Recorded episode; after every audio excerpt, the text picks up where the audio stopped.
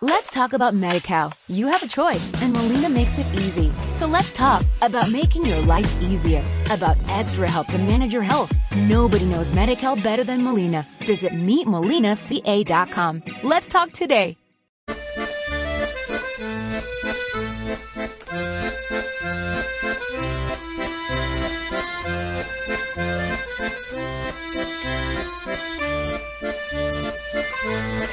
Pues eso, otro ejemplo de que se necesitan protocolos, planes específicos, organización y la administración no está a la altura.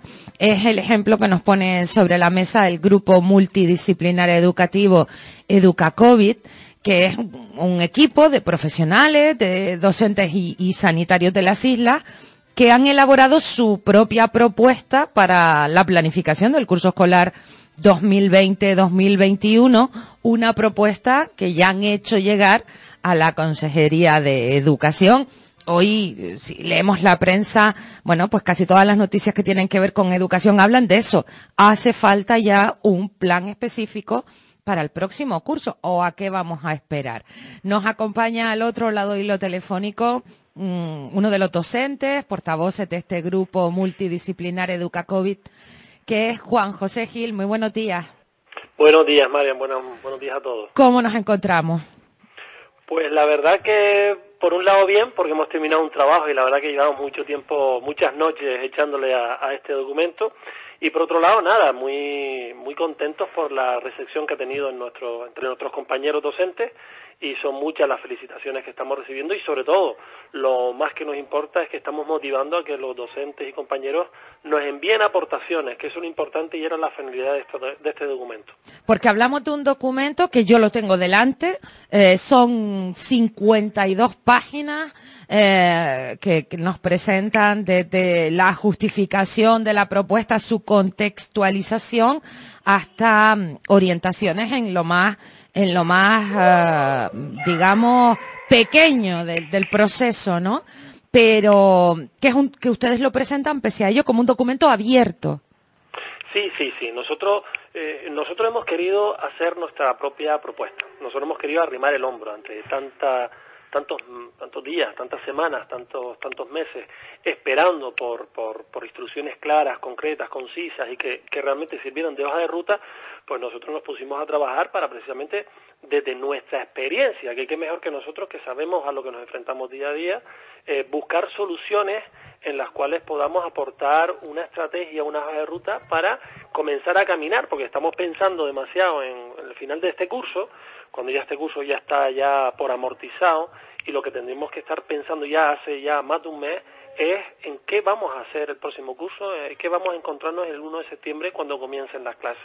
Y por eso nuestra aportación ha sido esta, la de arrimar el hombro a nuestra administración y por eso le hemos aportado ayer, por registro de entrada, totalmente gratuito, abierto, eh, un documento que entendemos como vivo, porque se tiene que nutrir ahora también de las aportaciones de todo el que crea conveniente, cualquier agente social, eh, que componga esta comunidad educativa puede eh, aportar todo lo que crea conveniente porque somos conscientes de que hemos intentado abordarlo todo y no podemos, hemos llegado hasta un punto y a partir de ahí se, se necesitan contar con el conocimiento de los recursos que se, con los que se podrían tener para poder dotar a, este, a esta propuesta de una oficialidad y que nosotros entendíamos que era entendíamos que era como un punto de partida que dábamos a la administración ante la imagen que se estaba dando de tanta improvisación y sobre todo en el sentido de que a veces se dictaban instrucciones por parte de la directora general personal y por parte del consejero que una cosa no tenía que ver con la otra y al final uno decía, bueno, aquí no hay una coordinación, vamos a intentar hacer un documento que englobe todos aquellos aspectos que tienen que estar sometidos a estudio de cara al próximo curso. ¿Y quiénes son ustedes, eh, Juan José?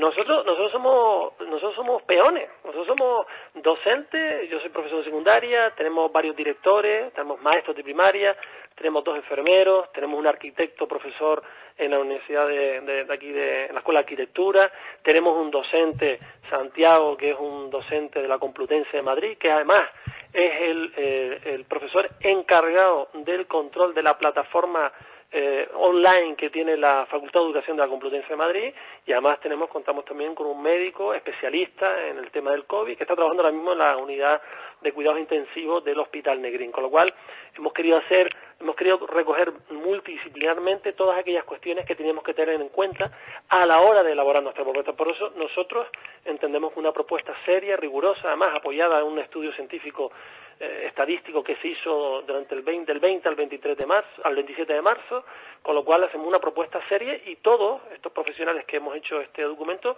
todos estamos en activo. Somos, somos docentes y sanitarios y técnicos que estamos ahora mismo en activo. Hemos estado en activo y seguimos en activo, con lo cual yo espero que la Consejería acepte esta propuesta como una propuesta que viene de abajo hacia arriba, pero sin ánimo de sacar colores a nadie, simplemente porque entendemos que somos profesionales y queríamos dar nuestra, nuestra opción profesional, nuestra opinión, nuestra propuesta, que entendemos seria, para que eh, sirviera para eh, facilitar el trabajo a quien convenga, a donde convenga, o a quien el consejero dirija la responsabilidad de esta gestión. Em, eh, o sea, al ser docentes sanitarios, ustedes han estado compatibilizando su teletrabajo con la elaboración de esta propuesta. Sí, sí, sí. Todavía tenemos que recuperar muchas horas de muchas horas de, sueño y sí que es verdad. El, el, tema lo hemos tenido que hacer fuera de nuestra, de nuestras obligaciones laborales, de nuestras obligaciones familiares y de nuestras obligaciones de descanso también.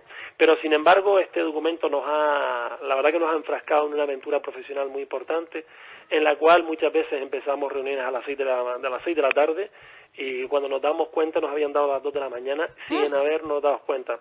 Porque al final entras en una dinámica de, de, bueno, de reflexión, de contrarrestar propuestas, argumentos, de buscar alternativas, de buscar fuentes, de buscar sobre todo el apoyo científico a todo lo que nosotros trabajemos porque queríamos que fueran propuestas serias, mirar modelos que se estaban haciendo en otros países que están más, acostumbrados a esta modalidad de enseñanza semipresencial, países como Finlandia, como Escandinavia, en los cuales a veces por las heladas obligan que sus alumnos, a sus, sus niños estén en casa y tienen que continuar educando, con lo cual hemos visto que hay alternativas y hemos querido traducirlas aquí, en este documento, con un momento además sencillo, totalmente riguroso, no hemos escatimado en lo que es recursos eh, mentales y lo que estamos, lo que hemos puesto sobre la mesa es algo, bajo nuestro punto de vista, muy serio, es un trabajo muy serio que esperamos, vuelvo y reitero, que esperamos que sea tenido en cuenta a la hora de marcar una ruta y que ojalá que este documento cambie mil veces, porque al final cambiará para mejor siempre, entendemos que para mejor siempre, y por eso incluso nos hemos aventurado hasta poner un plan, hemos elaborado un plan de implementación de esta propuesta, o sea, para que no se diga el hecho de que no, bueno, proponer siempre es fácil, pero no, no, proponemos y además establecemos una temporalización. Y nosotros entendemos que antes que termine el mes de julio se podría tener unas instrucciones claras de inicio del próximo curso académico 2021, totalmente clarificadoras y con un mes de agosto para darnos tiempo a, adaptarnos y sobre todo con el espíritu de que los equipos directivos de Canarias, esta propuesta ya en este mes de junio, según tenemos establecido, las conozcan y las adapten a su centro. Con lo cual esto sería un trabajo maravilloso para lo que la Consejería debería empezar a moverse, como planificamos ya esta semana. Esta semana debería constituir un grupo de trabajo eh, específico y técnico, puramente técnico, para trabajar las instrucciones del próximo curso y que sirva como base este documento para empezar a trabajar. Si lo hicieran, nosotros estamos seguros que esto se, terminaría antes de que termine el mes de julio. La pena es que si esto hubiese empezado hace ya un mes y medio, esto hubiese estado terminado ya y hubiésemos estado hablando de, bueno, de, qué Cosas hay que, de qué cosas hay que hacer de cara al próximo curso, efectivamente. Ah, eh, eh, lo que me preocupa en esa, en esa dinámica, eh, Juan José, es que estamos con un consejero que está de forma pues circunstancial y, y, y, no sé, ¿tú opinas que puedes que este consejero se vaya a, mm, a comprometer, a establecer, a trabajar unas directrices que luego tenga que venir otro consejero a cumplir? No sé, es que la situación interna de la propia consejería. Mira, la consejería de educación, y te hablo porque yo estuve cuatro años en ella, es una consejería que por otra cosa no, pero normas, instrucciones, protocolos, órdenes, hay para dar y para regalar. Por lo tanto, aquí a veces las cosas son más sencillas de lo que uno parece y es acatar las instrucciones, acatar las órdenes, los protocolos y siempre que los protocolos, las instrucciones, las órdenes coincidan en, la línea de que vayan todos coordinados. El problema, el problema que ha habido en la Consejería de Educación ahora mismo es que no ha hado un equipo cohesionado. Y la verdad que yo agradezco, y muchos docentes le agradezco a ustedes, a, tu programa, el que hayan un poco mm, visto a la luz pública lo que muchos docentes pensábamos, y era que no había coordinación, no había equipo y había pues, una lucha de intereses que al final se ha traducido. Lo que pasa es que yo particularmente estoy muy sorprendido de que al final eh, quien ha sido parte del problema vaya a ser parte de la solución y que el que dimite ahora no dimite y se queda y ahora lo único que hacen es cambiar la cabeza y yo yo que estoy acostumbrado durante muchos años y también en mi vida política y también en mi vida como profesional eh, a, dirigir muchos equipos, eh, el problema no está solo en la cabeza muchas veces, casi siempre está en el equipo que tienes a tu alrededor que no satisface o no se coordina para llevar los asuntos a su buen término. Y esto es lo que está pasando y ahora me sorprende, se está te avanzo, sí, bueno, seguro que tú lo sabrás, porque ustedes están informados al 100%, pero ya se está diciendo que, que, de aquí al viernes, yo creo que el viernes, más tarde el lunes, ya se nombra al nuevo consejero o nueva consejera. Tiene más pinta que sea nueva consejera, eh, y, y, no sabemos, no sabemos porque se cambia la consejera, pero ¿y el resto del equipo? Que el resto del equipo es el que ha dirigido y ha coordinado las instrucciones y todas las cosas que se han puesto en marcha. Es el equipo, porque yo no creo que María José, la consejera saliente, fuera la que ideara la instrucción esa de que fueran los directores los que garantizaran los medios de prevención y la salud de todo, o sea, que estaba todo perfecto desde el punto de vista sanitario en los centros educativos. Eso, eso fue de, de, de, alguien, ¿no? De alguna dirección general. Pues bueno, esa dirección general sigue ahí. Entonces, nosotros no entendemos muy bien qué está pasando, pero bueno, a nosotros nos da igual, sinceramente. Nosotros lo que entendemos es que esto debería, no, tendría que estar por encima de cualquier tipo de color político y esto tendría que ser un tema exquisitamente y estrictamente técnico. Como este documento que hemos puesto a luz y que hemos, lo primero que hemos hecho es enviarlo directamente a nuestro patrón, a nuestra consejería, porque nosotros nos sentimos parte de esta consejería, para que lo oye, poner a su disposición para que lo tengan como una ruta, para que lo tengan, para que lo copien, para que corten y peguen, para que hagan lo que quieran, pero para que tiren adelante. Y además nos hemos comprometido que a través de nuestro blog, que estamos ya recogiendo muchas eh, aportaciones, las estamos vaciando todas para, desde que tengamos, enviarlas a la consejería, porque entendemos que ahora el testigo está en otro lado, no está en nuestro lado, nosotros ya le hemos echado pues prácticamente un mes de muchas noches en vela para sacar esto adelante y ahora lo que toca es que ojalá que esto lo lleven adelante. Y nosotros queremos que nuestros nombres dentro de un mes, dos meses se olviden y que al final esto sea un documento que iniciaron algunos, pero que esto sea un documento de los docentes de Canarias, que sea un verdadero, un, verdadero documento que plasme eh, lo que es lo que piensan, sienten, padecen los docentes y de lo que necesitamos. Y es lo que necesitamos son instrucciones claras, una ruta y no como hemos hecho hasta ahora que otra cosa no, pero desde el Ministerio de Educación hasta las comunidades autónomas, aquí todo el mundo se lava las manos. Es lo único que han aprendido bien del COVID, es lavarse las manos. Y eso no se puede hacer, trasladar todo, y que la Consejería traslade todo, no, el Ministerio lo trasladó, que también tendría que haber hecho una hoja de ruta, lo trasladó a las comunidades autónomas, y los comunidades autónomas lo trasladaron a los equipos directivos. O sea, al final, esto es un sinsentido, y lo que pasa es que mucha gente de las que está a veces planificando las instrucciones, redactando la normativa, a veces son docentes que llevan muchos años fuera de la docencia directa y a veces algunos no han sido ni siquiera eh, han tenido responsabilidades en cargo directivo y no se sabe lo que se sufre y no se sabe la responsabilidad que uno se lleva a la casa cuando hace algo bien o cuando lo hace mal. Entonces, ese es el problema, Mario. Mm. Eh, me quedan muy pocos minutos. me eh, ¿Cuál es la base de, este, de, esta planificación? ¿Qué peso tendría la, la formación online que, a la que nos estamos acostumbrando en estos meses? Aquí, este documento lo que intenta es eh, que hay que normalizar una situación que tenemos. Hay personas que piensan que pasado mañana va a venir una vacuna y en uno septiembre vamos a estar todo el mundo de manera presencial. Pero siendo esa una quimera que ojalá fuera alguna vez realidad, tenemos que prepararnos para algo que creo que es la transformación de eh, del sistema educativo y es que tenemos que empezar a trabajar con la semipresencialidad, utilizar las nuevas tecnologías y estar preparados hoy para el COVID, mañana para cualquier incidente que por cualquier motivo nos haga estar en casa. Dígase un gran incendio, cortes de carretera, como ha pasado en algunas veces. Entonces, nosotros sustentamos eh, este, esta propuesta en cinco ámbitos. Un ámbito pedagógico, en el cual interactuamos, en el cual solicitamos por qué es necesaria una transformación de los currículos.